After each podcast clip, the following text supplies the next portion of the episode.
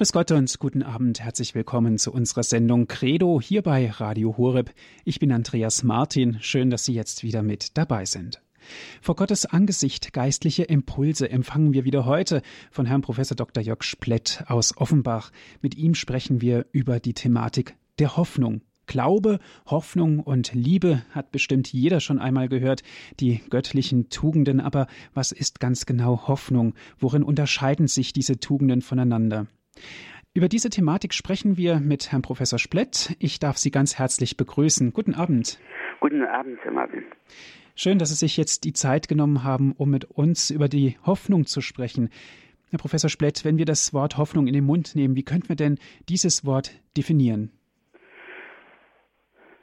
Ja, ich, ich würde sagen, das ist die, die Zuversicht auf äh, die, die Erwartung und die Zuversicht auf äh, eine bestimmte Sache, die einem unter manch jemand zuteilt, zugibt äh, und einem ja aushändigt. Mhm. Glaube und Hoffnung stehen ja in einem ganz engen Zusammenhang. Credo heißt unsere Sendung, Credo der Glaube der Kirche.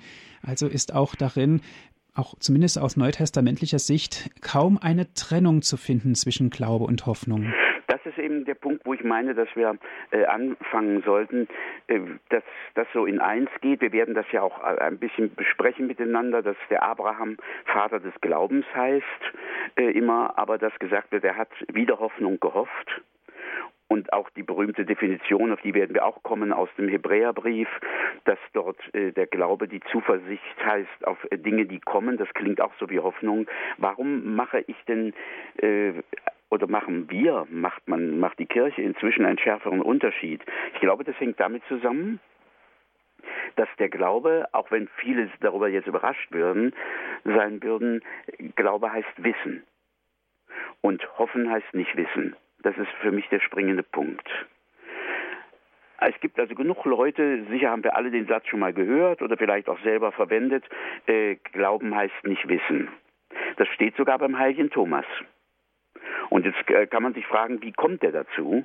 Und das kann man schon zeigen, dass im Griechischen wie im Lateinischen, dass immer nur ein Wort da ist für Wissen und Wissenschaft. Und dass man dann sagt, der Glaube ist keine Wissenschaft, keine Forschung, das leuchtet mir sofort ein. Oder auch, wenn es heißt, dass, dass der Glaube bezeugt ist von Dingen, die man noch nicht sieht. Und äh, unser Wort Wissen kommt von der Wurzel wit, das heißt sehen.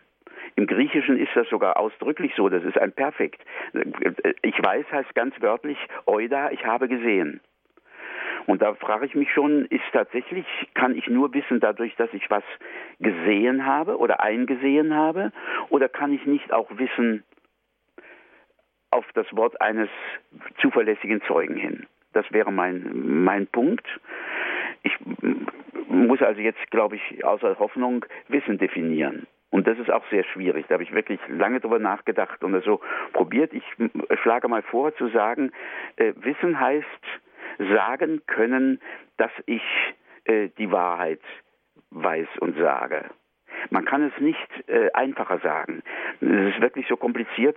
Ich nehme es mal auseinander. Wenn ich jetzt zwei Leute, zum Beispiel unter den Hörern, bitten würde, der eine soll sagen, die Zahl der Sterne ist im Moment gerade. Und der andere sagt, die Zahl der Sterne ist im Moment ungerade. Dann hat einer von beiden recht, aber keiner von uns weiß, wer wenn ich jetzt nicht bloß einen wahren Satz sage, sondern mir bewusst ist, dass es ein wahrer Satz ist. Das möchte ich Wissen nennen. Und dann gehört da nicht hinein, dass ich die Gründe weiß, es gehört nicht hinein, dass ich es beweisen kann, wie oft habe ich das schon von Kollegen gehört, wenn ich zu denen gesagt habe, was heißt denn wissen und dann beweisen können? Sag ich, das kann nicht sein. Es gibt leider schon viele Menschen in den USA, die hingerichtet worden sind auf einem elektrischen Stuhl und hinterher durch die DNA-Analyse rehabilitiert wurden. Sollten die nicht gewusst haben, dass sie es nicht getan haben? Sie konnten es nur nicht beweisen. Also kann Beweis und Begründung nicht zum Begriff Wissen gehören, unbedingt, sondern es gibt mehrere Arten von Wissen. Das Simpelste ist gewusst das. Eins höher ist gewusst wie. Das ist so die Kunde, das ist sehr viel bei den Ärzten so klassischerweise. Heute wird die Wissenschaft, ähm, Medizin ja immer stärker eine Wissenschaftsseite hat. Aber dann hätte ich also diese Stufe der Erfahrung. Und die dritte Form ist dann diese Hochform des Wissens aus Gründen, was aber, um das auch gleich zu sagen, eigentlich nur im Umgang mit Objekten das Höchste ist. Wie, ich kann vielleicht wissen, warum jemand verliebt ist, weil das eine Sache so mit der Herkunft ist und mit den Hormonen und allem oder so. Aber warum jemand liebt, das ist ein Freiheitsvollzug. Da kann ich nicht sagen, hier ist das Höchste, das das. Also bei Personen, meine ich, wäre die Form, die sonst die Wissenschaftler die niederste Form von Wissen nennen, nämlich das bloße Tatsachenwissen, ist eigentlich das Höchste. So würde ich meinen. Und dann haben wir also den Unterschied zwischen Glauben und Hoffen. Glauben heißt, ich bin überzeugt, ich sage, ich weiß auf das Wort eines anderen hin. Und da möchte ich doch gleich anschließen, dass wir das Allermeiste in dieser Art zu wissen glauben. Wir sagen doch alle, ich weiß, England ist eine Insel. Wer von uns ist denn da schon drumherum gefahren?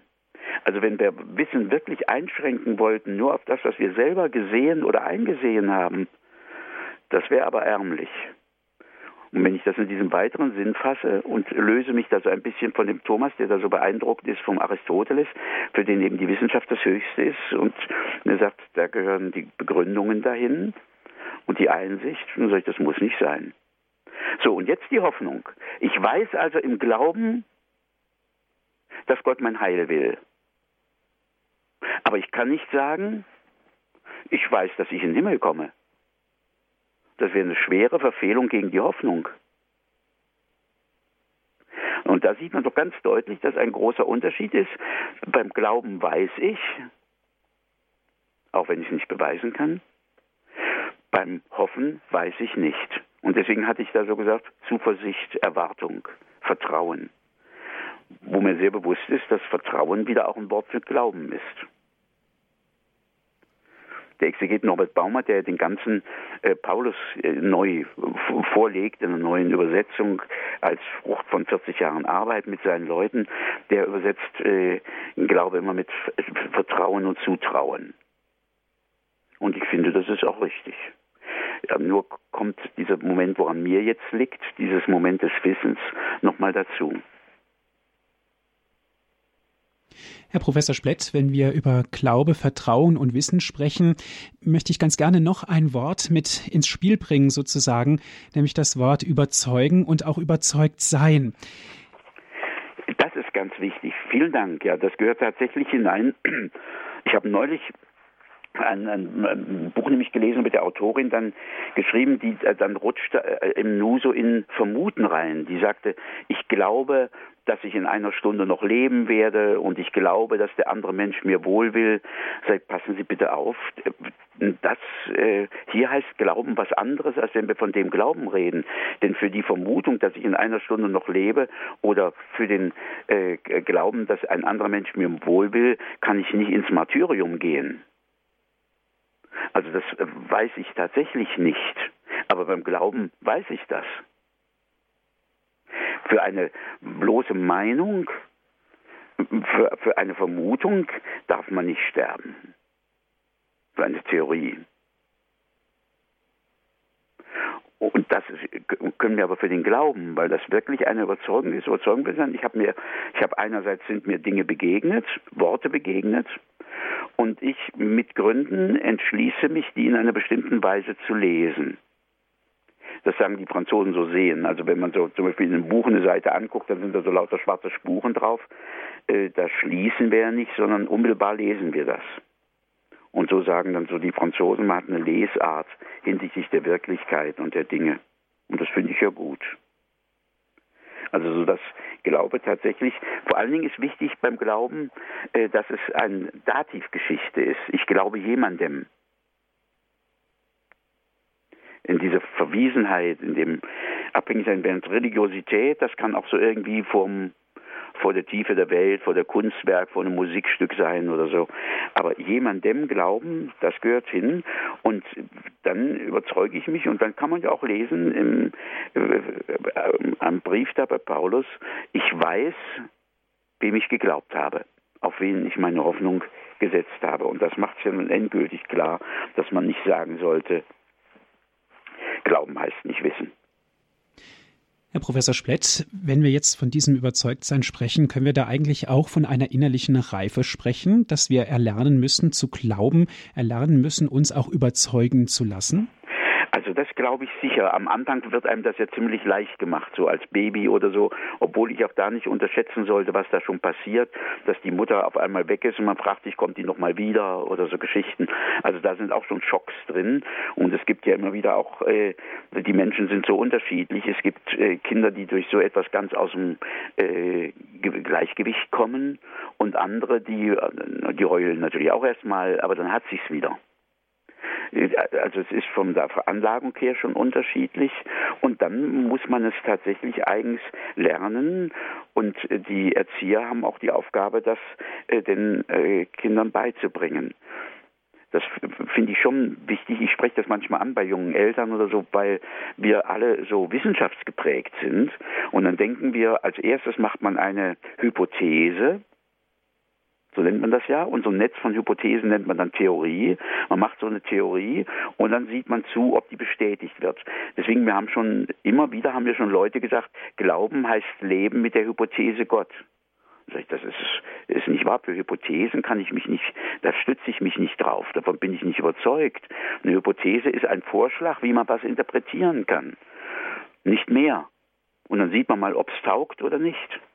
Und äh, Freundschaft heißt nicht, dass ich mir eine Hypothese bilde, mit welcher Wahrscheinlichkeit mein Freund mir zur Hilfe kommt in einer Notsituation. Und ich kann auch nicht, so habe ich mal meinen Studenten gesagt, ich kann noch nicht zur goldenen Hochzeit zu meiner Frau sagen, hör mal, Liebes, inzwischen hat sich also meine Theorie von deinem Wohlwollen erheblich verdichtet. Dann würde ich sagen, hm, was soll denn das jetzt?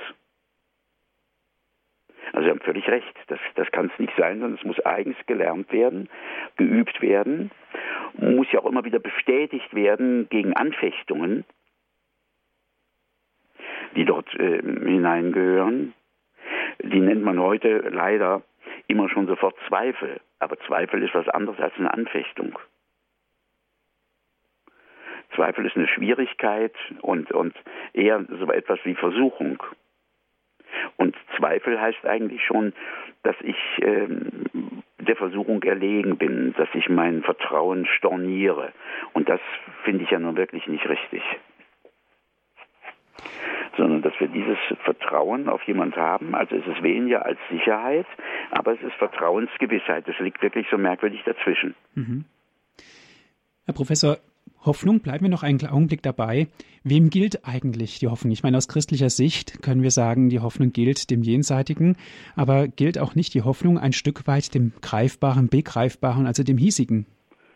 Man kann schon sagen, dass wir auf, auf Menschen Hoffnung haben. Wenn ich da mit dem Zug fahre, dann hoffe ich, dass der Lokführer äh, sich da anständig benimmt und äh, ausgeschlafen ist und zuverlässig äh, fährt. Und so an allen Stellen und Enden sind wir aufeinander angewiesen und setzen das eigentlich auch halbwegs voraus. Sonst könnten wir gar nicht miteinander leben. Das kann man sicher so sagen. Aber man wird dann schon sagen, die letzten Schritte sind tatsächlich, wie stehe ich mit der Welt überhaupt? Und da sieht man ja auch, die ist ja sehr ambivalent und äh, mehrdeutig. Da gibt es Glück und Schmerz und es gibt Dinge, die klappen und Dinge, die klappen nicht, ähm, sodass dann immer wieder auch Leute sagen, ja, also dass es Gott gibt, ist für mich eigentlich kein Problem, aber was ist er denn, wenn man, wenn man so sieht, was er uns zwischendurch also auferträgt, was wir aushalten müssen oder so etwas, dass es da Leute gibt und sagen, nein, Gott gibt es zwar, aber der ist nicht gut, zum Beispiel. Also es, es, gibt Schwierigkeiten, wie zwischen Menschen gibt es die natürlich auch hier im Blick auf das, äh, auf das Leben und die Welt und eben auf Gott, den wir nicht unmittelbar äh, sehen. Wir sehen ihn natürlich am deutlichsten tatsächlich, und das ist ja unser Glück als Christen, in seinem Sohn. Denn das ist das Gesicht Gottes. Der Sohn, der ihm sagt, wer mich sieht, hat den Vater gesehen. Der sagt ja nicht, so ähnlich sieht mein Vater aus oder so, sondern sagt, wer mich gesehen hat, hat den Vater gesehen. Das ist die Weise, wie wir ihm begegnen können. Deswegen so diese Ausdrücke, dass er sagt, ich bin der Weg, ich bin die Tür, ich bin die Wahrheit. Eigentlich geht es nur darüber. So sehr man auch schon einfach im Blick auf die, die Schöpfung, die Sonnenaufgänge und den gestirnten Himmel und was weiß ich, also schon mal sagen kann, da ist doch eine äh, große, eine große Macht dahinter und eine Macht, die einen Sinn für Schönheit hat und dergleichen. Aber hier gibt es eben auch immer dann wieder Durchkreuzungen und Belastungen, die es schwer machen. Deswegen gehöre ich zu den Leuten, wie auch Clive Staples Lewis, die sagen, deutlicher eigentlich als aus der Welt erkennen wir Gott in uns selber. So wie man auch einen Menschen besser kennt, wenn er zu einem spricht, als wenn man bloß guckt, was er für ein Haus gebaut hat, woran man ja auch viel sieht. Also ich kann natürlich in die Schöpfung gucken und dann sehe ich also Gott, was, was er so macht und tut. Aber unmittelbarer meine ich, sei es in dieser Stimme, in unserem Gewissen, die uns aufruft, gut zu sein. Und das finde ich sehr hilfreich, weil das zugleich auch zeigt, gut sein ist gut, gut sein sollen ist noch besser. Die Instanz, von woher die Aufforderung kommt, gut zu sein, das muss das Gute in Person sein. Und dann habe ich nicht so dieses Problem, wie wenn ich in die Welt gucke, wo es ähm, so viel Grausamkeiten ja auch nochmal gibt im Tierreich und alles Mögliche im Pflanzenreich. Wenn ich hier ansetze bei dieser Erfahrung in mir selber, dann äh, steht das schon auf dem Boden des Guten und der Wahrheit. Das Hauptproblem bleibt dann. Wieso sieht die Welt, wenn Gott wirklich so gut ist, die Welt so aus, wie sie aussieht? Und da haben wir ja einiges drüber zu sagen. Da hat uns die Bibel ja einiges gesagt. Ja, herzlichen Dank bis hierhin, Herr Professor Splett. Vor Gottes Angesicht geistliche Impulse. Heute sprechen wir ganz konkret über die Hoffnung mit Herrn Professor Dr. Jörg Splett. Er ist Professor für Philosophie an der Philosophisch-Theologischen Hochschule St. Georgen. Er ist bereits emeritiert und war Assistenten des Karl Rahner.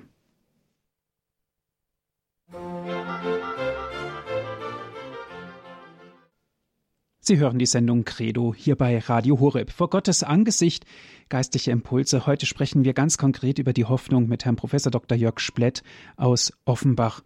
Herr Professor Splett, vor der Musikpause haben Sie uns klar gemacht, sozusagen, was Hoffnung ist. Wir sind also darauf eingegangen, wem die Hoffnung zielt, auf wem sie abzielt, zumindest auch dem hiesigen, aber aus christlicher Sicht eben nicht nur dem hiesigen. Ich meine, das ist schon durch die Bibel hin, ich gehe vielleicht nochmal zurück zum Alten Testament, schon im ersten Psalm heißt es dann dort, ähm, wer also sich richtig verhält und wer sich anständig benimmt, dem wird alles gut gelingen und er wird gedeihen wie ein Baum am Wasser das nennen die Fachleute nennen das Tun-Ergehens-Zusammenhang. Also wenn man sich anständig benimmt, geht es einem auch gut. Was das für schlimme Folgen hat, da braucht man ja nur einen Moment nachzudenken. Sobald jemand jetzt Unglück hat, ein Pech hat im, im Beruf oder in der Familie, dann steht er für die Leute da als ein äh, Sünder und wird gewissermaßen so als Sündenbock in die Wüste gejagt und dann bleiben die Leute, denen es gut geht, als zugleich die Guten übrig. Deswegen bin ich so tief dankbar, dass wir das Buch Hiob im Alten Testament in der Bibel selber drin haben. Denn dort geht es ja gerade darum, was es in Wirklichkeit gar nicht gibt, dass dort ein Mensch eben Unglück hat und die Freunde sagen ihm, du leidest, also musst du doch schuldig sein und er sagt, nein, ich bin nicht schuldig. Wer von uns könnte das sagen? Das ist eine andere Sache. Aber hier wird das aufgeführt und es wird deutlich gemacht, dass hier gesagt wird, ich kann nicht von jedem Leidenden sagen, er sei schuldig. Und das halte ich für ganz wichtig. Wie oft ist mir das im Krankenhaus begegnet oder so, dass die Leute entweder sagen, ja, äh, wieso bin ich denn da jetzt gerade krank, wo ich doch ein halbwegs vernünftiger Christ bin oder so, oder dass sie umgekehrt umgekehrt selber sich dann so abwerten und sagen, ja, das, ich muss ja ganz schlimm sein, dass Gott mir das antut oder so. Davon ist, muss überhaupt nicht die Rede sein. Es ist keine Garantie, Paterana hat das wiederholt so deutlich gesagt, es gibt keine Garantie, dass es einem gut geht, wenn man sich bemüht, gut zu sein. Und deswegen ist tatsächlich die eigentliche Spitze der Hoffnung nicht auf das Leben hier, sondern auf äh, die Vollendung.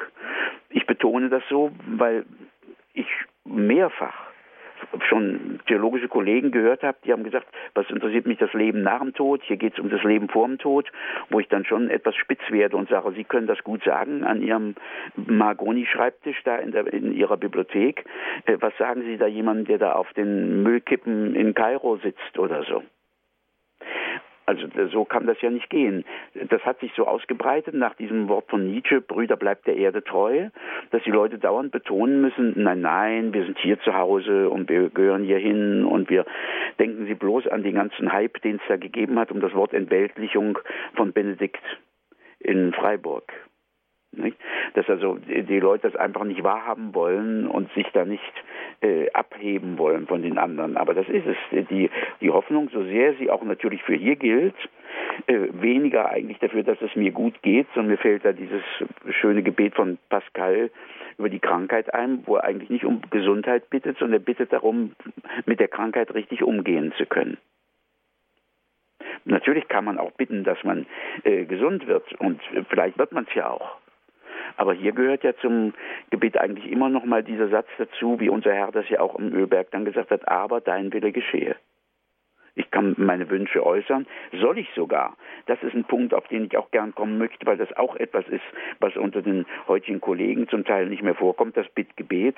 Während man bei Pascal lesen kann, äh, Gott äh, will von uns das Bittgebet, weil er uns die Würde der Mit Täterschaft, der Miturheberschaft in der Welt geben will. Also er will, dass wir mitwirken an der Welt. Und das hat der Pascal nicht erfunden, sondern das hat er abgeschrieben beim heiligen Thomas, der vorhin schon vorkam. Das steht in der theologischen Summe. Gott will, dass wir das Bittgebet beten, weil er verschiedene Dinge nur tun will, wenn wir darum bitten, äh, damit es wirklich durch äh, auf unsere Anregung geschieht und nicht einfach auf seine. Vieles tut er von sich her, natürlich, aber nicht immer. Und dann sagt dann der Thomas, das Bittgebet ist die Selbstauslegung der Hoffnung. Nachdem wir schon gesagt haben, Hoffnung richtet sich auf jemand. Wenn sie sich ausspricht, die Hoffnung, dann äh, formuliert sie eine Bitte. In dem Vertrauen eben, dass äh, auch wenn ich nicht erhört werde, ich doch äh, glaube, dass ich gehört worden bin und dass die Liebe eben manchmal Nein sagt oder sagt, nee, ich habe was Besseres im Kopf. Man kann sich ja mal fragen, wo wären wir, wenn bisher alle unsere eigenen Wünsche in Erfüllung gegangen wären? Also insofern geht die Hoffnung tatsächlich über uns hinaus. Die, wir, da äh, hoffen wir auf etwas, was weiter ist und ferner ist, was wir nicht einfach machen können, was wir auch gar nicht richtig äh, kennen im Einzelnen. Eben, wir wissen ja gar nicht, was uns da erwartet. Wir malen uns die Bilder aus, aber wir wissen ja, dass es nochmal ganz anders sein wird. Herr Professor, wenn wir jetzt sagen, wir hoffen auf das, was wir glauben, ähm, wenn ich das jetzt mit meinen eigenen Worten wiedergebe, ist natürlich auch die Frage der Enttäuschung beziehungsweise des Nichtwissens ähm, in den Vordergrund zu stellen, des Nichtwissens, was dann kommt. So ist. Das sollte man in aller Aufrichtigkeit und Ehrlichkeit äh, sagen. Es gibt Leute, die berichten davon von Visionen und Offenbarungen und äh, je nachdem, äh, manchmal sagt ja die Kirche, das wird jetzt anerkannt. Auch dann muss es niemand glauben, aber jemandem hilft es vielleicht. Aber andere sagen auch wieder, nein, damit will ich eigentlich gar nichts zu tun haben. Das sieht für diesen Menschen so aus, für den anderen sieht es anders aus. Wir werden das schon sehen. Was ich festhalte ist, dass eben Gott mir hier etwas verheißt, was über alle eigenen Erwartungen hinausgeht und was wir uns deswegen gar nicht richtig vorstellen können so wie man das ja jetzt schon so am Leben sehen kann, wie, was stellt sich ein äh, kleines Kind unter einer Erfüllung vor und was stellt sich ein großes Kind darunter vor und ein Jugendlicher, da wächst ja schon der ganze Erwartungshorizont. Und da sind wir wieder bei dem Punkt, den Sie hier schon angesprochen hatten, dass man hier wirklich was lernen muss und was, was tun muss. Muss ich schon so sagen. Hoffen? Und, ja, und, und da werden wir ja, Verzeihung, darf ich das gerade noch einen, Selbstverständlich. Einen Satz? Ähm, ich mache mal darauf aufmerksam, wie oft in den Orationen, in den, in, im Tagesgebet in der Kirche gebetet wird, Herr, gib, dass wir ersehnen, was du verheißest. Also machen wir uns bitte nichts vor. Die Frage ist, ob wir wirklich das wollen, was er für uns hat. Das haben immer wieder große Lehrer gesagt und haben gesagt, wir sind eigentlich zu bescheiden, wir wollen also hier Erfolg und Sex und dies und jenes und alles Mögliche, was ja auch alles schön ist, aber die eigentliche Dimension, die dort erwartet wird, die wollen manche Leute gar nicht. Kierkegaard hat dafür ein ganz tolles Bild gefunden, dass der Kaiser einen Tagelöhner schreibt, seine Tochter möchte ihn heiraten. Und der Tagelöhner sagt, ja, ich, werde verrückt, was soll ich mit einer Prinzessin? Die Grete von nebenan und zwei Kühe. Und in dieser Situation, glaube ich, sind wir Christen immer etwas. Und das merkt man so deutlich, dass so oft in den Texten unserer Liturgie eigens darum gebetet wird, hilf uns, gib uns, dass wir ersehnen, was du verheißest. Auch das gehört zum Thema Hoffnung. Also wir müssten tatsächlich mehr hoffen und erwarten, als wir in der Regel tun. Liegt es vielleicht daran, Herr Professor, dass wir uns als Christen vielleicht nicht ernst genug nehmen? Das glaube ich schon. Das, das ist eben, wir halten einfach diese hiesige Wirklichkeit für die kompakteste und die dichteste. Ich habe immer so gemeint, dass wahrscheinlich hängt das mit der Erbsünde zusammen, dass wir also einen Stein irgendwie für kompakter und lebendiger halten als ähm, ein Lebewesen. Es ist zwar wahr, dass das Lebewesen eben sterben kann und der Stein kann es nicht, aber der kann es deswegen nicht, weil er schon tot ist. Aber auch die Bibel spricht davon, dass Gott ein Fels ist. Das ist ein schönes Bild. Aber an sich ist doch Fels, also was kann jeder von uns sich fragen? Was ist mein Muster für Wirklichkeit? Ist das tatsächlich ein Holz und ein Stein? Oder ist eigentlich Wirklichkeit für mich äh, zum Beispiel ein Blick begegnen? Ein Versprechen zu bekommen? Da merkt man doch sofort, äh, äh, wie sich in uns einiges sträubt weil uns das so unfasslich äh, vorkommt und so unzuverlässig vorkommt äh, gegenüber eben jetzt so der Solidität von Stein und Holz. Aber das wär's. Und wir sind natürlich darauf angewiesen, das Ganze mit unserem Glauben und auch damit mit unserem Leben zu füllen. So. Und da müssen wir uns auch gegenseitig stützen, weil, weil sich eben da so vieles nicht zeigt, weil es ja erst erwartet wird und wir uns genau wissen, unsere Vorstellungen sind sicher nicht richtig, die wir davon haben. Das ist nochmal anders und schöner. Aber wir kommen gar nicht darum, Vorstellungen uns zu machen. Die, die, Jesus spricht vom, vom Gastmahl und vom Hochzeitsmahl. Der Dante malt da in seinem, in seinem großen Werk Bilder über Bilder. Wir wissen, das sind alles nur Bilder. Die Wirklichkeit ist nun mal ganz anders. Trotzdem kann man aus denen schon entnehmen, in welche Richtung es geht. Sie hören die Sendung Credo hier bei Radio Horeb. Geistliche Impulse, die Hoffnung, unser Thema.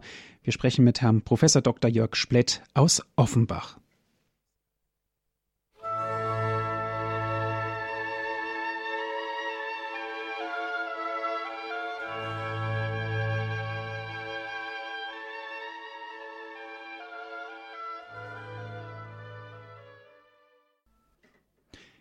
Credo hier bei Radio Hureb. Heute sprechen wir über die Hoffnung mit Herrn Professor Dr. Jörg Splett aus Offenbach. Herr Professor Splett, wenn wir uns die Hoffnung betrachten und dann mal wirklich in den Ernstfall hineingehen und die Hoffnung auch zum Ernstfall wird, ist es sehr oft auch mit einer ja, drohenden Perspektivenlosigkeit, dass es damit einhergeht. Das ist wohl wahr. Und da müssen wir eben auf eines der äh, erschreckendsten Kapitel in der Bibel eingehen, das von großem Gewicht ist, sowohl für die Juden wie für die Christen. Und das ist das Opfer Isaaks durch Abraham. Von Abraham hatte ich vorhin schon gesprochen. Es gibt zwei Stellen im Neuen Testament. Das eine ist das vierte Kapitel im Römerbrief und das andere ist das elfte Kapitel im Hebräerbrief. Dort geht es um Abraham, und wir fangen mit dem Römerbrief an, da geht es noch nicht um das Opfer, sondern da geht es darum, dass Abraham schon also an 100 ist und seine Frau ist 90 und Gott kommt vorbei, die drei Männer dort und sagt, du wirst einen Sohn bekommen und Sarah lacht, weil sie das nicht glauben kann und ähm, tatsächlich glaubt er und er bekommt den Sohn. Und da wird dann schon gesagt, dass er sich hier äh, auf äh, Gott äh, verlässt und dass er hier wieder Hoffnung gehofft hat. Paraelpida, so steht dort da. Also wieder Hoffnung gehofft. Und das setzt sich fort, wenn man jetzt das elfte Kapitel des äh, Hebräerbriefs nimmt.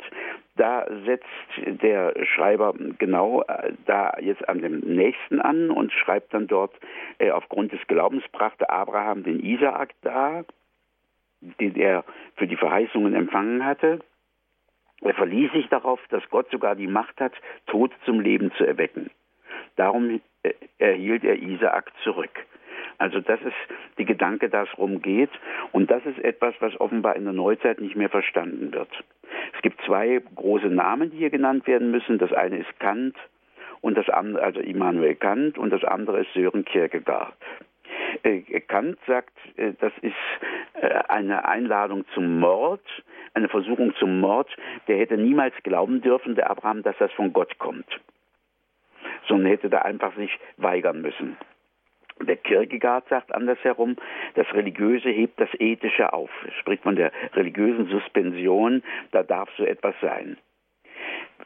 Meine beide liegen schon deswegen nicht richtig, weil niemand davon spricht, dass Abraham der Vater des Gehorsams ist, sondern er ist der Vater des Glaubens und der Glaubenshoffnung.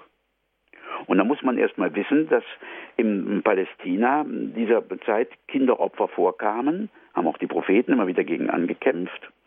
Und dass ja am Ende der Geschichte gerade ja auch hier Gott sagt, das soll eben nicht sein, dass das geschieht. Und dann kann man sich jetzt fragen, was ist jetzt hier eigentlich gemeint? Dass das Erstgeborene die männliche Erstgeburt Gott gehört, das gilt bei den Juden bis heute. Auch Jesus mm, wird ja von seinen Eltern freigekauft mit den beiden Tauben, weil die männliche Erstgeburt Gott gehört. Aber natürlich soll sie nicht umgebracht werden. Das ist eben das, was gelernt wird. Also dieses, äh, es geht nicht um den Gehorsam. Ich sage mal in aller Schärfe so, wenn Abraham gesagt hätte, Gott hat mir den Sohn gegeben, er ist Gott, er kann ihn mir auch wieder nehmen äh, und dann opfere ich ihn. Hätte er die Probe nicht bestanden, denn die Probe bestand nicht darin, ob er den Sohn opfert, sondern die Probe bestand darin, dass er, auch wenn er den Sohn opfert, weiterhin glaubt, dass er hoffen kann, gehören die beiden ja wieder zusammen, dass er hoffen kann, dass Gott ihm in diesem Sohn der Verheißung Nachkommen wie Sterne am Himmel und Sand am Meer schenken wird. Also das ist genau der Punkt, dass man das, äh, dass er das äh, glauben konnte. Und dann kann man fragen, warum jetzt diese Erprobung? Das steht da ja im, in, der, in der Bibel drin. Er wurde erprobt, auf die Probe gestellt. Man kann es auch übersetzen mit Versuchen, dass das hingehört. Warum geschieht das? Und dann ist völlig klar, Gott hat das nicht nötig. Der kennt das Herz von Abraham so. Der Abraham hatte das nötig. Warum?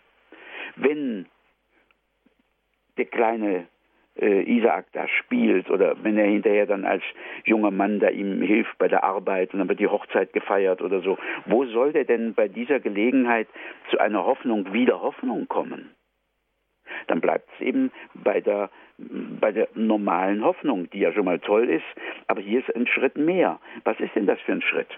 Wenn man sich das vorstellt, jemand geht also geht vor Gott, die Bibel sagt so, Tamim, Tam, also Abraham soll ganz sein vor Gott. Luther übersetzt es mit fromm, andere übersetzen es mit gerecht. Wörtlich heißt also ganz. Und äh, Abraham geht so vor Gott seine Geschichte und auf einmal wirft er in diesen Weg Gott ein, ein Felssturz da hinein, wo es dann entweder nur ganz steil nach oben geht oder ganz steil nach unten. Es geht nicht mehr auf dem normalen Weg weiter. Und so etwas darf kein Mensch machen. Das hat damals vor dem Krieg äh, Bergengrün, ein äh, Christian, äh, Schriftsteller und Dichter, äh, geschrieben in seinem äh, Roman über äh, der Großtyrann und das Gericht, wo dort ein Tyrann eben einen, jemanden umbringt und dann den anderen sagt, sie sollen den Mörder suchen. Und wo ihm dann hinterher ein Mönch sagt, das Recht hat er nicht als Mensch, Leute auf, in eine solche Situation zu bringen. Aber Gott kann so etwas machen.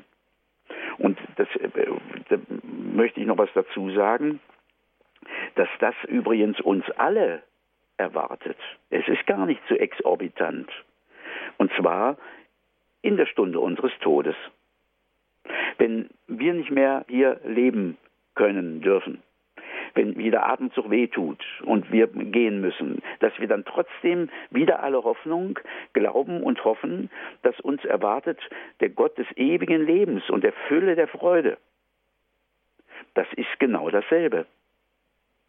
Deswegen, man muss sich da nicht jetzt an dieser ethischen Situation so festmachen, an dieser archaischen Kultur, sondern man muss sehen, was damit eigentlich gemeint ist, nämlich, dass wir hier aus uns herausgerufen werden, über uns hinaus. Und das halte ich überhaupt für einen wichtigen Punkt. Äh, ich glaube, wir können auch im besten Fall nicht unser Bestes geben, sondern bestenfalls das Zweitbeste.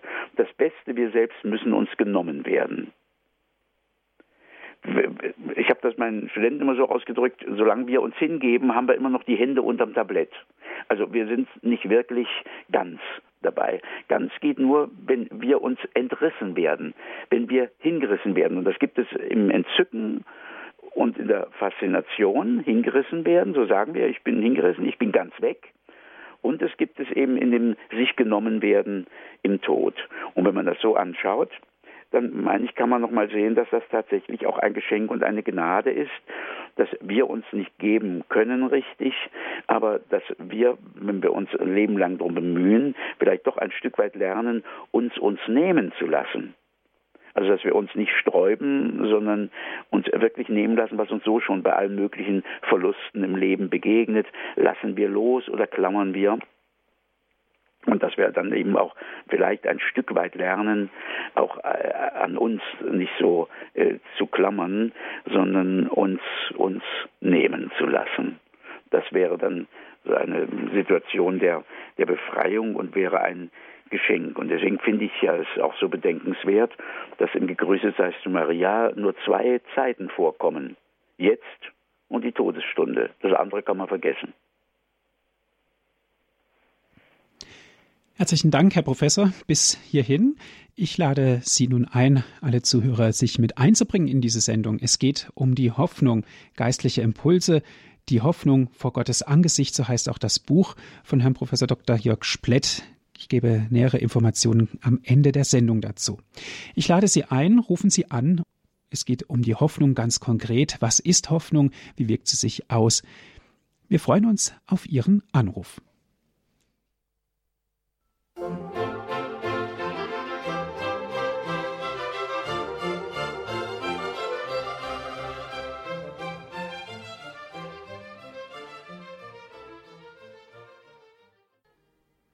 Sie hören die Sendung Credo bei Radio Horeb vor Gottes Angesicht geistliche Impulse, die Hoffnung. Über die Hoffnung sprechen wir mit Herrn Professor Dr. Jörg Splett aus Offenbach. Und gerne dürfen Sie jetzt auch mitsprechen, Ihre Gedanken vielleicht uns sagen. Herr Professor Splett, eine erste Hörerin darf ich begrüßen. Es ist Frau Becker. Sie ruft an aus dem Rheinland. Guten Abend, Frau Becker. Guten Abend.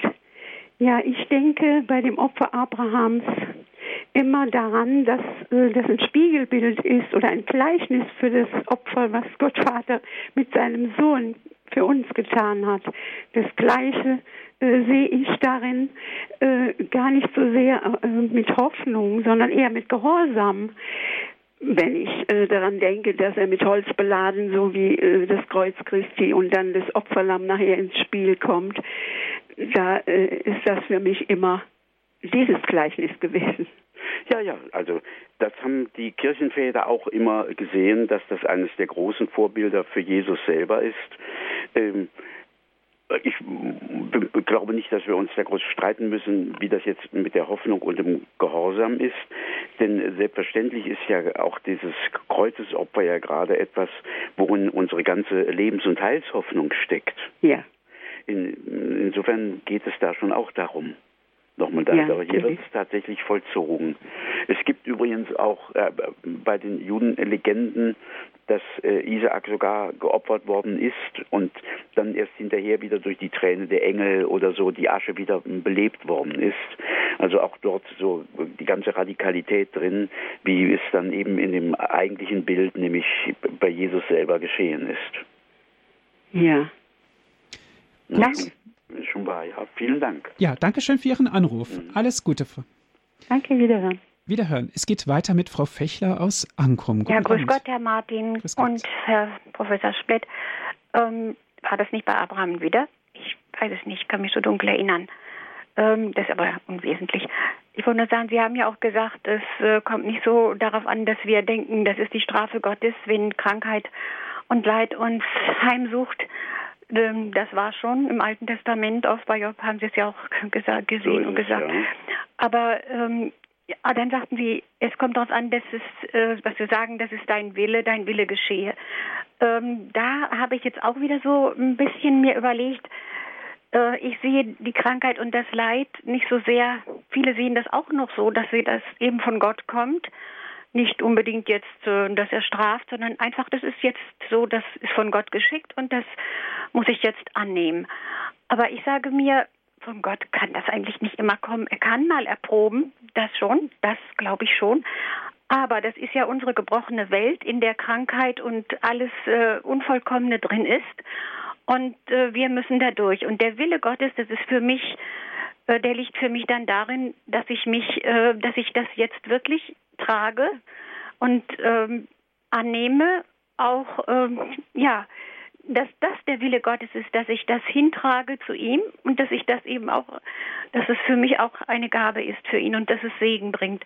Also nicht, dass Krankheit ist, also ich kann ihm nicht zutrauen, dass er dauernd da, dass er selber die Krankheiten so schickt. Bis auf Ausnahmen, sage ich jetzt. Ja, ja da sind Und, wir uns ganz einig. Ja? Ich, ich, glaube auch, dass sehr vieles einfach von ihm, das lässt er einfach geschehen, weil es tun, eben ja. in den Weltlauf gehört. Ja. Aber wir können ja nicht ausschließen, äh, dass er tatsächlich auch Menschen hier führt auch. und das ausdrücklich ja. macht. So klingt das auch bei Jesus selber, ja. Mhm.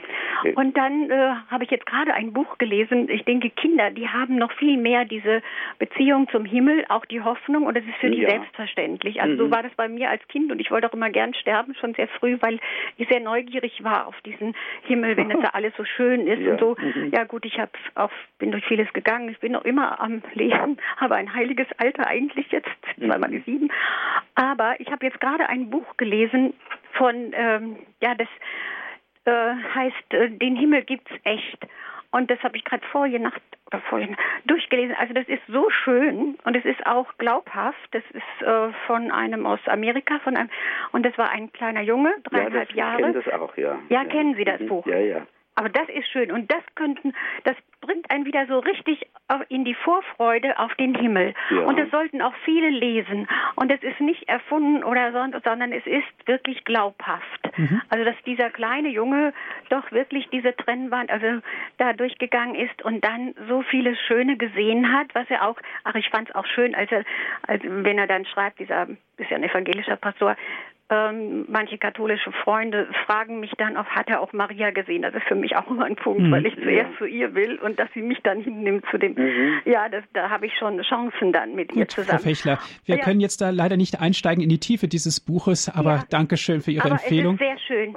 Und Dankeschön für Ihren Anruf. Ja, alles einen Gute. Schönen guten Abend noch. Ihnen auch. Vorfreude auf den Himmel. So ist es. Danke. Auf Wiederhören. Es geht weiter mit Herrn Nolz aus Kempten, aus Kempen, Entschuldigung. Guten Abend. Ja, hallo? Ja, ja, Sie sind zu hören. Ähm, ja, ist so. Äh, also äh, mich interessiert das auch, das Thema sehr. Äh, und ich habe auch einen radikalen Schnitt gemacht. Äh, ähm, nach acht Jahren äh, auf einem äh, ECHO 40 Dollar ähm, habe ich aus gesundheitlichen Gründen wegen Sekundenschlaf äh, mich jetzt äh, kündigen lassen. In der Hoffnung, dass ich, und da bin ich mir ganz sicher, weil Gott, da bin ich auch ganz sicher, dass er für mich einen Plan hat. Und äh, ich habe die ganz einfach die Hoffnung, dass ich jetzt nach einer Ruhephase äh, dieses Jahr wieder eine Arbeit äh, mit acht Stunden äh, bekomme.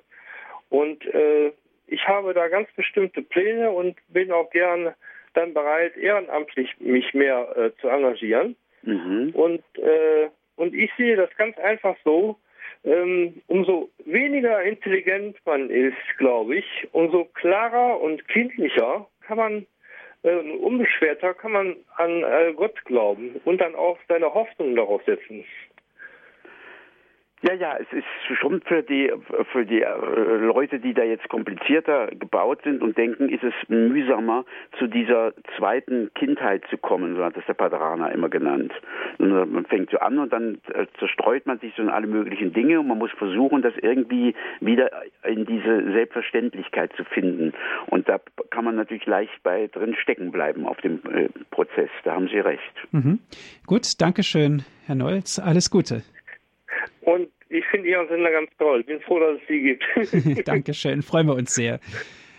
Ist es was ganz Wesentliches, was Herr Neutz auch ausgedrückt hat? Ähm, das, da könnte man natürlich jetzt Tage drüber sprechen, Herr Professor, aber ganz kurz möchte ich es anschneiden, und zwar die Hoffnung auf die Vorsehung Gottes. Ja eben da ist, das ist tatsächlich ein Punkt, der, der offenbar den Leuten heute schwerfällt, äh, immer wieder, und zwar gerade gescheiten Leuten, das äh, zu denken, wo ich meine sagen zu sollen, die sind eigentlich dabei jetzt anthropomorph und stellen sich das falsch vor. Das ist ja nicht, Gott hat ja nicht ein, ein Bewusstsein, so wie wir, dass wenn ich mich aufs Ganze richte, ich das Einzelne nicht sehen kann und wenn ich was Einzelnes sehe, das andere nicht sehe und das Ganze nicht sehen, sondern er kann eben äh, für ihn ihn in seiner Allwissenheit und Allmacht ist das eben noch mal ganz anders. Und von dort her sollten wir schon glauben, äh, oder sollen wir etwa sagen, Jesus war da einfach nur noch, also hinterm Mond, dass er sagt, er hat jedes unserer Haare gezählt, was ja auch ein Bild ist nämlich ein Bild, dass Gott sich um uns kümmert, um jeden Einzelnen so, als wäre der alleine da. Mhm das ist, das hat der Nikolaus von Kues, also ein, ein Kardinal von der Mosel, der hat das im, so als Bild gemacht für, für seine Mönche, denen ein Bild geschickt eines sogenannten Allessehenden. Ich glaube, sowas kennen Sie schon so aus Schlössern oder äh, Kirchen, wo ein Gesicht so gemalt wird, so im Halbprofil und dann wirkt das so, wenn man davor lang geht, dass die Augen einen verfolgen und dass dieses Bild einen jeden anschaut, als wäre er nur gemeint. Und das hat er denen gegeben hat, gesagt, hängt das mal auf in eurem äh, äh, Konferenzzimmer und stellt euch mal drumherum um das Bild, dann werdet ihr sehen, wie Gott hier mit jedem so redet und da ist, als gäbe es nur ihn. Und das gehört schon mit auch zu unserem Glauben, dass wir das wirklich Gott zutrauen, dass er sich um uns kümmert. Das fällt schwer, wenn man das so von außen anguckt. Sagen Sie, was soll das? Diese Riesen, äh, die Riesenwelt mit all ihren Sternen. Deswegen hatte ich ja vorhin gesagt, ich fange schon besser beim Gewissen an. Da hat nämlich jeder die Stimme ganz nah, unmittelbar in sich. Im Koran heißt das an einer Stelle in der 50. Sure, er ist uns näher als unsere Halsschlagader. Mhm. Also er verliert sich nicht irgendwo im Kosmos, sondern er ist nah und fern und alles zugleich. Und zugleich. deswegen gehört dieses Glauben, es gehört schon zum Ernstfall unseres äh, Glaubens dazu und deswegen auch das Bittgebet als eben eine äh, Weise, wie wir ernst machen mit dieser konkreten Hoffnung. Dankeschön. Immer mit dieser Hoffnung, äh, Offenheit, aber dein Wille geschehe. Es könnte ja, wer weiß denn, ob wir es so genau richtig wissen. So ist es. Es geht weiter mit Herrn Noru aus Oberndorf am Neckar, ruft er an. Guten Abend. Ja, guten Abend. Ich habe eine kurze Frage. Ich fand diese Darstellung von Herrn Professor, dass es bei der Abraham-Szene nicht um Gehorsam geht, sondern was anderes, sehr interessant, habe ich so noch nicht gehört. Ich habe es jetzt gar nicht so ganz verstanden, wenn er das vielleicht noch mal kurz darlegen könnte. Ah ja, wäre ich Ihnen dankbar. Mhm. Also der Gedanke war der, ich habe ja, ich wiederhole mal auf diese knappe Form, wenn der Abraham gesagt hätte, ja, Gott ist Gott und der hat zu bestimmen und wenn der mir eben den Sohn wieder nimmt, dann wird er eben genommen, dann hätte er die Probe nicht bestanden, denn das war nicht die Probe. Seine Probe hieß, auch wenn du den Sohn opferst, glaubst du dann trotzdem immer noch, dass ich mein Wort halte und dir nicht in einem anderen, in diesem Sohn die Nachkommen schenkst. Und das habe ich dann ja in Parallele gezogen zu unserem Tod, wenn wir sterben und nicht mehr leben dürfen, dass wir dann äh, glauben sollen, müssen, dürfen, äh, dass Gott uns mit der ganzen Fülle des Lebens erwartet. Und das ist das, was dann jetzt der äh, Paulus nennt, Hoffnung wieder Hoffnung. Ja, also die Größe des Glaubens wird hier geprüft. Ne? Ja, ja. Mhm. Gut, vielen Dank, habe ich jetzt verstanden. Gut, danke schön, Herr Ruh. Alles Gute. Danke Ihnen auch. Wiederhören. Auf Wiederhören. Ja, das ist auch sozusagen der Ernstfall unseres Glaubens, Herr Professor, wenn eben die Hoffnung in dieser extremen Form, wie sie jetzt da im Alten Testament beschrieben ist, eintritt. So ist es. Und äh, die meine ich eben, dass die im Tod für uns alle eintreten wird. So im Leben nicht dauern, das wäre ja schrecklich, nicht? Aber dass sie von dort her äh, auf uns alle irgendwann mal zukommt. Und deswegen sollte man sich darauf vorbereiten. Vorbereiten heißt ganz konkret christlich leben? Ganz konkret, dass ich bei einzelnen äh, Situationen im Leben schon äh, versuche, da einzuwilligen. Ich hatte ja angesprochen, solange, wenn wir geben, wir suchen uns unsere Opfer aus oder unsere Hingaben und da äh, sind wir immer noch ein bisschen auch äh, selbstfreundlich oder selbstzärtlich oder so und ähm, muten uns nicht das Schlimmste zu. Äh, aber Gott selber, der nimmt äh, Dinge weg, der äh, schickt uns eben Prüfungen und Kummer und Leid, die wir uns nicht aussuchen. Und darauf jetzt eben reagieren, da lernen, das anzunehmen und hinzunehmen, das ist eigentlich diese Einübung ins Sterben. Im Grunde genommen dürften wir das ja das ganze Leben lang in keinster Weise vernachlässigen. So. Und das haben die, äh, die geistlichen Lehrer auch immer gesagt, weil auch in den Klöstern, die Leute überlegen sich natürlich auch selber Bußübungen und Opfer, größere und kleinere. Und die großen Lehrer haben immer gesagt, das ist alles schön und gut, man muss alles üben, das ist ganz richtig. Üben heißt im Englischen Training, nicht? Im, im Griechischen heißt es halt Askese. Aber der entscheidende Punkt ist, ähm, dass es tatsächlich in dieser Form des sich genommen werdens hinausläuft und dass das die eigentlichen Erprobungen sind. Nicht die wir uns zurechtlegen, wo wir dann auch so äh, damit umgehen können, sondern gerade wenn uns so ein Strich durch die Rechnung gemacht wird. Gut, herzlichen Dank, Herr Professor. Wir haben heute in unserer Credo-Sendung über die Hoffnung gesprochen, hier bei Radio Horeb. Wie immer gibt es diese Sendung auch zum Nachhören auf CD. Rufen Sie unseren CD-Dienst an und wir schicken Ihnen einen Mitschnitt dieser Sendung zu. 08328 921 120, die Telefonnummer von unserem CD-Dienst. 08328 921 120. www.hore.org ist unsere Internetadresse. Dort gibt es auch die Sendung als MP3-Datei zum Herunterladen. www.hore.org. Das Buch zur Sendung ist im Pneumer Verlag erschienen. Alle Einzelheiten sehen Sie auf unserer Internetseite im Infofeld zur Sendung www.hore.org. Das Buch heißt Vor Gottes Angesicht von Herrn Professor Dr. Jörg Splett. Herr Professor Splett, vielleicht ein kurzes Wort zu dem Buch, was Sie, was relativ neu herausgekommen ist. Was hat Sie bewogen, dieses Buch zu verfassen? Es hat sich ähm, äh, zuerst war überhaupt nicht an das Buch gedacht, sondern seit einer ganzen Reihe von Jahren mache ich immer im Herbst einen Meditationsgottesdienst in Freiburg im Priesterseminar und dann bin ich äh, philosophisches Mitglied in der, im Beirat der Zeitschrift für medizinische Ethik. Das hat früher mal Arzt und Christ geheißen und dort gibt es auch eine Rubrik, die heißt geistliche Impulse. Und an beiden Punkten bin ich immer mal gebeten worden, wieder was zu schreiben oder mir ist auch was eingefallen, so aus dem eigenen Meditieren, wo ich sagen kann, das kann ich denen vielleicht anbieten. Und so sind dort mit der Zeit so die Texte zusammengekommen. Und dann sagte ein Freund, aber an sich wäre das doch schön, da könnte man doch ein, ein Büchlein daraus machen. Und dann haben wir das eben gemacht. Und ich freue mich, dass also so aus von den Freunden und Bekannten, dass die da auch sehr froh drüber sind. Wunderbar. Und wir dürfen in unserer Sendung bei Radio Horeb davon profitieren. Herr Professor, Dankeschön. Ich wünsche Ihnen alles Gute. Bis zum nächsten Mal. Und Ihnen auch alles Gute. Vielen Dank. Gerne, auf Wiederhören. Mhm. Auch Ihnen alles Gute fürs Zuhören wünsche ich Ihnen. Ihr Andreas Martin.